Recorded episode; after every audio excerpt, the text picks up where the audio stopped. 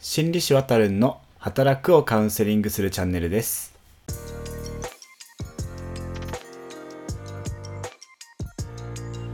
今回の予約防衛規制という言葉どこかで見たこと聞いたことあるかと思うんですが覚えてますか？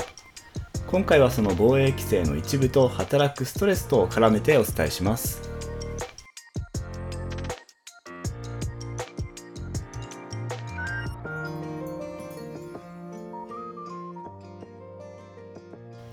皆さん1週間お疲れ様でした。公認心理師臨床心理師の渡るんと申します。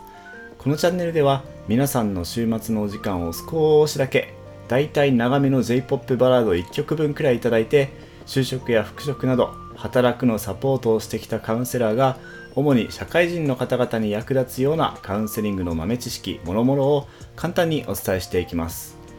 皆さんのお仕事や対人関係などいつもの生活を少しでも楽にしたりカウンセリングをより身近に感じていただいたり緩めな時間を一緒に過ごしたりできたら嬉しいなと思います。よろしくお願いします。ちょっと声かすれてしまいましたが面白いのでそのままいきます。今回は防衛規制って覚えてる？ということであの防衛規制という言葉保健体育だったか倫理だったかよく覚えてないんですけれども学校の教科書でも載ってたと思うんですね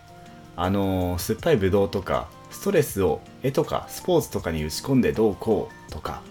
今回はその防衛規制の一部と働くストレスと絡めてお伝えしていきます。防衛規制って何なのかを簡単におさらいすると自分が感じた葛藤や心の痛みから自分を守ろうとする心の防衛反応のことを防衛規制と言います。自分が感じたストレスが自分の心のキャパシティを超えてしまうからそれを弱めたりシャットアウトしたりするような反応ですね。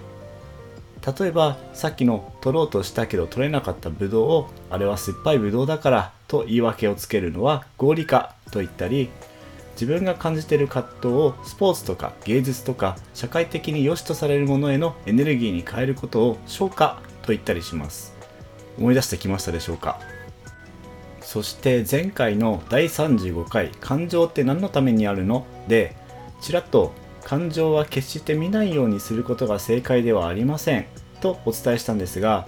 この感情を見ないようにするもしくは我慢するというのは防衛規制で言うと否認または抑圧と言われますこれが何で心理師的にあんまり良くないかっていうのを残りの時間で少し解説しますねとはいえ皆さん解説せずとも過度な我慢は体に良くないということで感情を見ないようにしたり我慢することはやりすぎると良くないというのは直感的に分かる部分もあるんじゃないでしょうか。そうなんです。まあ生きてれば我慢は必要なんですがやっぱり抑え込みすぎると心も不調になるわけですね。抑圧否認を重ねまくるとどうなるかというとこれは僕の所感も入ってるんですが自分が感じたことを我慢し続けていると自分がその時にどう感じたかどう思ったかをキャッチするアンテナが少しずつ弱くなっていきます。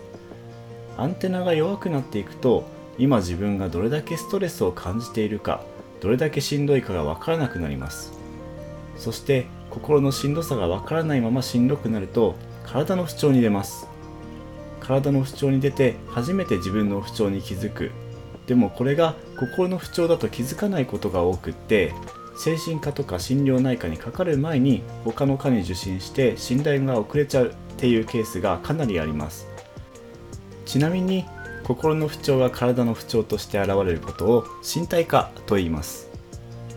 皆さん今の話を聞いてどう思いましたでしょうか？いろいろ我慢してるなぁという方もう少しこのエピソード聞いてみてください。まず自分がどう感じているか自分がどう思ったかについて思いを巡らす限りは自由ですこう思ってはいけないとかこんな風に思う自分はダメだとか自分が感じたことを否定したい時もあるかもしれませんがそれはそれとしてこんな風に感じてるんだなぁと時折認めてあげることも有効ですそれでたまには自分の心の声を聞いてあげて自分のしたいことをわがままにやってあげてもいいかもしれませんね。皆さん今回はいかがでしたでしょうか？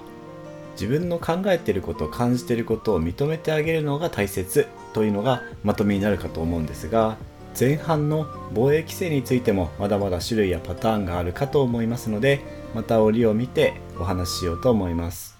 では今回はここまで。おやすみなさい。ご視聴ありがとうございました。